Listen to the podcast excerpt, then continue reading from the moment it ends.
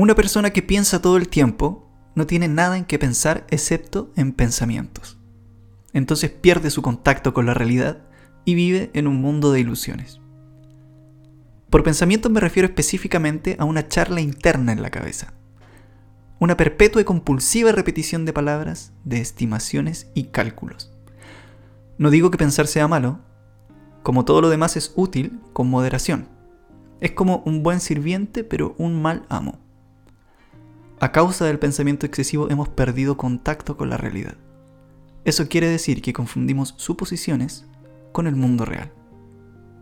Estas palabras las dijo el filósofo británico Alan Watts, que falleció en el año 1973, y a mí personalmente me hace mucho sentido. En el capítulo de hoy te voy a hablar sobre el pensamiento y el sobrepensamiento, y te contaré algo que quizás sepas, pero que puede que no hayas considerado del todo. Puede que te haya ocurrido en alguna ocasión que no hayas podido dejar de pensar. Puede que incluso ahora, que hayas escogido este capítulo por el título. Y que quizás en esta etapa de tu vida estés pensando mucho, sientas o creas o pienses que estás pensando mucho. Que le das vueltas a las cosas una y otra vez. Que tengas pensamiento que pese a que pienses desde inicio a fin, vuelven a aparecer. Pese a que lo conversas contigo mismo en voz alta, vuelve a aparecer. Incluso puedes intentar hablarlo con alguien con la intención de, hacerlo desaparecer, pero al rato te vuelve a visitar. Hay un término relativamente nuevo que utilizamos en psicología que es la rumiación del pensamiento o los pensamientos rumiantes. Y si lo primero que se te viene a la cabeza son vacas masticando pasto, es exactamente eso. Es un término que hace referencia al darle vuelta a un asunto, darle vueltas y vueltas y vueltas, procesarlo volver a traerlo y seguir pensándolo una y otra vez para volver a procesarlo. Ocurre que nos obsesionamos con este pensamiento. Lo pensamos y lo pensamos y nos genera de cierta forma una sensación displacentera. Entonces no queremos pensarlo. Y nos obsesionamos con que no tenemos que pensarlo. Aparte de la carga valórica que le damos a ese estado displacentero que es lo que hablamos en el capítulo anterior. Y entonces cuando no quiero pensar en esto, pasa que pienso en esto todo el día. Si yo te dijera a ti, no pienses en un limón, ¿en qué estás pensando? Ocurre exactamente lo mismo en la rumiación. La rumiación es un término acuñado por Susan Nolan Hoxema, una profesora de la Universidad de Yale, autora de libros como Las mujeres que piensan demasiado y Mujeres conquistando la depresión. La rumiación principalmente se presenta en momentos de estrés o de depresión. Y particularmente la rumiación es pensar sobre lo que siento sobre lo que pienso. Son como los síntomas, si quisiéramos decirlo así. Pienso sobre mis síntomas. Si sientes ansiedad, empiezas a pensar sobre eso. Si sientes tristeza, puede que pienses sobre tu tristeza. Incluso llegues a pensar sobre la depresión. Si sientes enojo, piensas desde y sobre tu enojo y se te dificulta salir de ahí. Voy a continuar citando a Alan Watts. Todo lo que ves enfrente de ti es como tú te sientes dentro de tu cabeza. Piensas. Entonces me preocupo. Y no debería preocuparme. Y porque no puedo dejar de preocuparme, me preocupo porque me preocupo. Y puedes ver dónde esto te lleva. A eso que llamamos ansiedad. Entonces, empiezas a pensar en ti a partir de estos pensamientos que tienes sobre estos síntomas que tienes. Y pasas de sentir inseguridad a asumir la inseguridad. Dices, soy insegura, soy inseguro. Soy ansiosa, soy ansioso. Soy depresivo, soy celosa, soy manipulador, soy enojona. Nosotros no nos damos cuenta que creemos que somos uno con lo que pensamos. Nos asumimos pensamiento y persona como uno. Cuando la frase de no son las cosas, sino lo que pensamos sobre ellas te hizo sentido, es porque puede que hasta ese entonces o hasta ese momento no se te haya ocurrido separarte a ti de tus pensamientos. Pero la verdad es que tú eres tú y tus pensamientos son otra cosa. Los pensamientos son pensamientos y no existen. Para explicarte esto te lo voy a contar con un ejemplo. Imagina que vas al cine y vas por tu cuenta Ocurre también que en este cine no hay nadie más. Entras al salón, ves dispuestas todas las butacas rojas y buscas el mejor asiento, el que te conviene a la perfección. Ni muy adelante, ni muy atrás y al centro. Te sientas ahí, pasas por el pasillo, no hay palomitas en el piso, está todo limpio. Tomas asiento y miras frente a ti esta pantalla, que es una pantalla de última tecnología por lo demás. Entonces, en la penumbra se enciende la luz. Y esta luz que proyecta la pantalla es una película sobre nuestras vidas. Es una película que muestra escenas de tu pasado, muestra momentos que viviste, momentos difíciles, dolorosos, puede que muestre momentos alegres y también proyecta eventos de tu presente, cómo es tu vida actual. Muestra las situaciones que tú estás viviendo, las cosas con las que vas día a día tratando. También hay proyecciones respecto de lo que puede ser tu futuro, un futuro posible, sobre las cosas que podrían ocurrir. Todos estos son pensamientos sobre ti, y tú los ves nítidos, ves esta pantalla a la perfección, y ocurre que el protagonista o la protagonista de todos estos pensamientos, de todas estas proyecciones que están aquí en la pantalla, eres tú. Pasa regularmente que cuando uno va al cine y ve al o la protagonista, nosotros asumimos de cierta forma las cosas que vive, nos creemos el personaje. Vivimos lo que vive él o la protagonista. Si ocurre una escena triste, lloramos. Nos hemos emocionado con una película o con una serie. Nos reímos. Podemos sentir la adrenalina en los momentos de acción. Somos momentáneamente él o la protagonista. Pero esta sensación termina cuando la película se acaba. Hay uno sabe que uno es uno y que la película y el protagonista eran otra cosa y lo que pasa en tu vida es algo distinto. Tú te crees el personaje que viste en la pantalla. Estas pantallas que estaban proyectando estos pensamientos. Se te olvida que esa película está ocurriendo y que tú eres un espectador y no un protagonista. La película es tu mente y tus pensamientos. Todos estos guiones que ves, estas escenas, las tienes que ver como espectador. Y aunque te dejes llevar por momentos como el protagonista, son solo pensamientos el que te des cuenta de que tus pensamientos son algo aparte de ti va a permitirte tomar distancia de ellos. Tomar distancia no es rechazarlos, en ningún momento es rechazar lo que piensas. Es más bien aceptarlos, no asumirlos. También hay mucha diferencia en eso. Porque estos pensamientos, si bien son algo tuyo, no eres tú. Cuando pensamos respecto de lo que ocurre y nos sentimos respecto de eso que ocurrió, de alguna forma en particular, supongamos que te equivocaste en algo y te sientes torpe, suele pasar que se asume uno como torpe. Y puedes decir, soy torpe. Y empieza esta lucha con estos otros pensamientos con, no debería ser así, debería esforzarme más, tengo que cambiar, debería mejorar.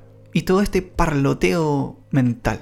Si tu intención es tomar distancia y poner en práctica esta forma de mirar los pensamientos como algo aparte de ti, probablemente pases por distintas etapas. Primero, vas a estar en el momento en el que vas a descubrir que crees lo que estás pensando. Soy torpe. Después, recuerdes esto e intentes tomar esta distancia y comiences a luchar con este pensamiento de esta forma en no debería pensar así, porque estoy pensando esto, yo debería asumir esto como un pensamiento y no como una creencia. Si eso llega a pasar, no te desanimes, porque llegaste a la segunda etapa, donde estás cuestionando esa idea. Lo que debes hacer en esa posición es tomar más distancia. Y si tomas más distancia, entonces vas a darte cuenta de que estabas poniendo en duda lo que asumías en un principio. Ahí ya estás de cierta forma diferenciándote del pensamiento. Porque estás notando que estás tratando, pese a que sea displacentero, distanciarte de, esta, de asumir esta idea. Entonces ahí puedes aceptar el pensamiento, sin juzgarlo. Aceptar no significa asumir que tú eres torpe, sino que, bueno, me sentí torpe, traté de no asumir este pensamiento, me costó, pero bueno, esta situación dio para que me sintiera torpe. No me transforma en una persona torpe. Al momento de lograr esta distancia vas a pasar de decir soy ansiosa o soy ansioso a estoy viviendo situaciones en mi vida que me generan ansiedad. Vas a pasar de soy enojona o soy enojón a esta situación me molestó. Vas a pasar de soy insegura a sentí inseguridad en esa situación. Y si esto ocurre con frecuencia, entonces de todas formas es distinto decir soy insegura a solo sentir inseguridad en momentos en los que tengo que hablar en público, a tomar una decisión, a expresarme, que es distinto de decir soy insegura. Puede que el detalle sea ínfimo, que no le tomes todo el peso, pero si de cierta forma estás considerando integrar lo que estoy explicando, entonces vas a entender que el lenguaje es importante, que cambiar el soy por el me siento, que cambiar el debo por me gustaría, haría mucha diferencia en cómo nos sentimos respecto de lo que estamos pensando. Ocurren algunos pensamientos que son de cierta forma clichés, que nosotros solemos utilizar ante situaciones particulares, donde tenemos que gestionar o hacer algún malabar emocional importante.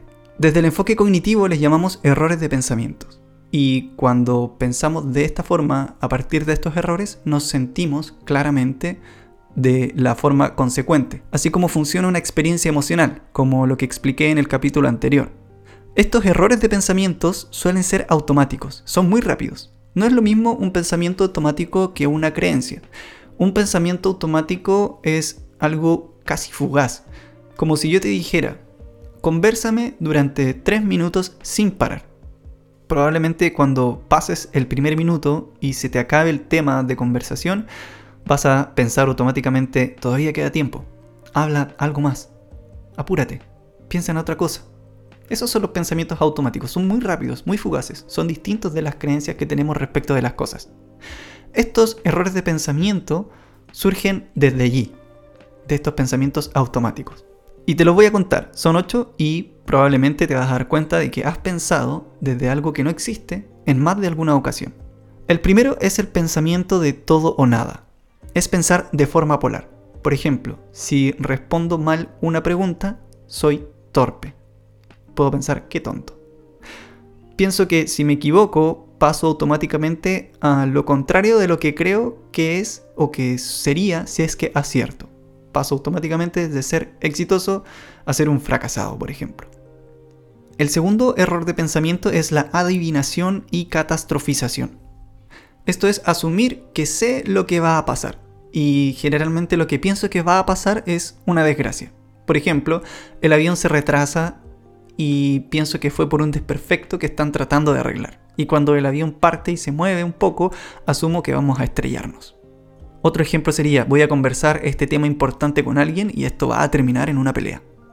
Estoy adivinando lo que va a pasar y estoy poniéndole un fin trágico. El tercer error de pensamiento es descalificar lo positivo. Me saco, por ejemplo, un 5-5 en una prueba y me concentro más en las malas respuestas que en las buenas. El cuarto error es el razonamiento emocional. Por ejemplo, me siento triste y pienso desde esa tristeza y me imagino dando pena por el mundo. Qué triste es que yo esté triste. El quinto error es el etiquetar. Por ejemplo, hacer esto es tonto logro hacer esto otro y soy exitoso. Si es que soy de esta forma, me convierto en tal o cual. El sexto y el favorito de la gente es la lectura de la mente. Es asumir que yo sé qué es lo que está pensando el otro. Sé qué es lo que me va a decir. El séptimo error son los debería y los tuve. Es que yo debería ser así. Es que tuve que haber hecho esa otra cosa. Es que tengo que. Ya te di un tip de cómo es que puedes ir en contra de este. En vez de decir debería, di me gustaría. Ahí estamos tomando un poco de distancia. El último error de pensamiento es el que nos convoca, el sobrepensar. El pensamiento que no ayuda y no es productivo. Darle vueltas y vueltas a las cosas. Estos errores de pensamiento se suelen mezclar. Puedes ir de uno a otro y estar pensando algo que no existe mucho tiempo. Puedes, por ejemplo, pensar que tienes que ir a conversar un tema importante con alguien. Y tú dices, es que ya sé lo que me va a decir. Estás adivinando. Y cuando me diga esto vamos a terminar peleando. Ya estás catastrofizando. Y no tengo que pelear, yo no debería. Ahí están los debería. Pero sé que me va a discutir. Estás adivinando otra vez. Si siempre me discute, es muy malo o es muy mala. Estamos catalogando, poniendo una etiqueta.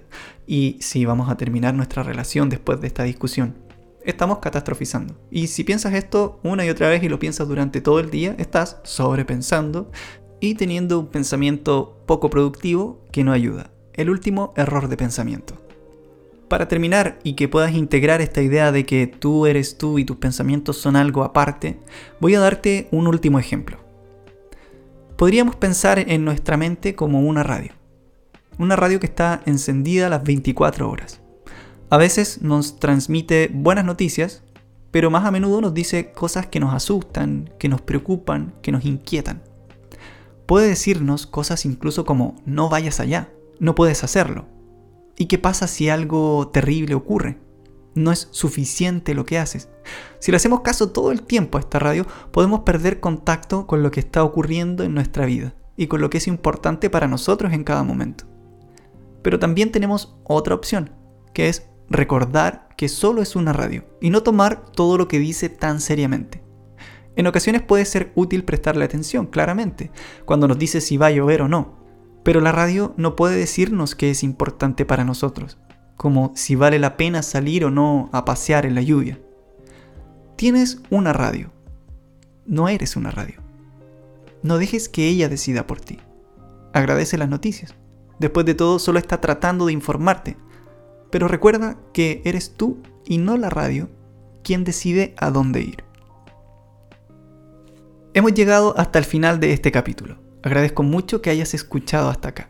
Sigue este podcast en Spotify, así te notifica cada vez que salga un capítulo nuevo. Y puedes buscarme también en Instagram como arroba sanarpsicología.cl. Ahí trabajo junto a otros colegas. Nos vemos en un próximo episodio. Soy José Salamanca, psicólogo, y esto fue Sanar.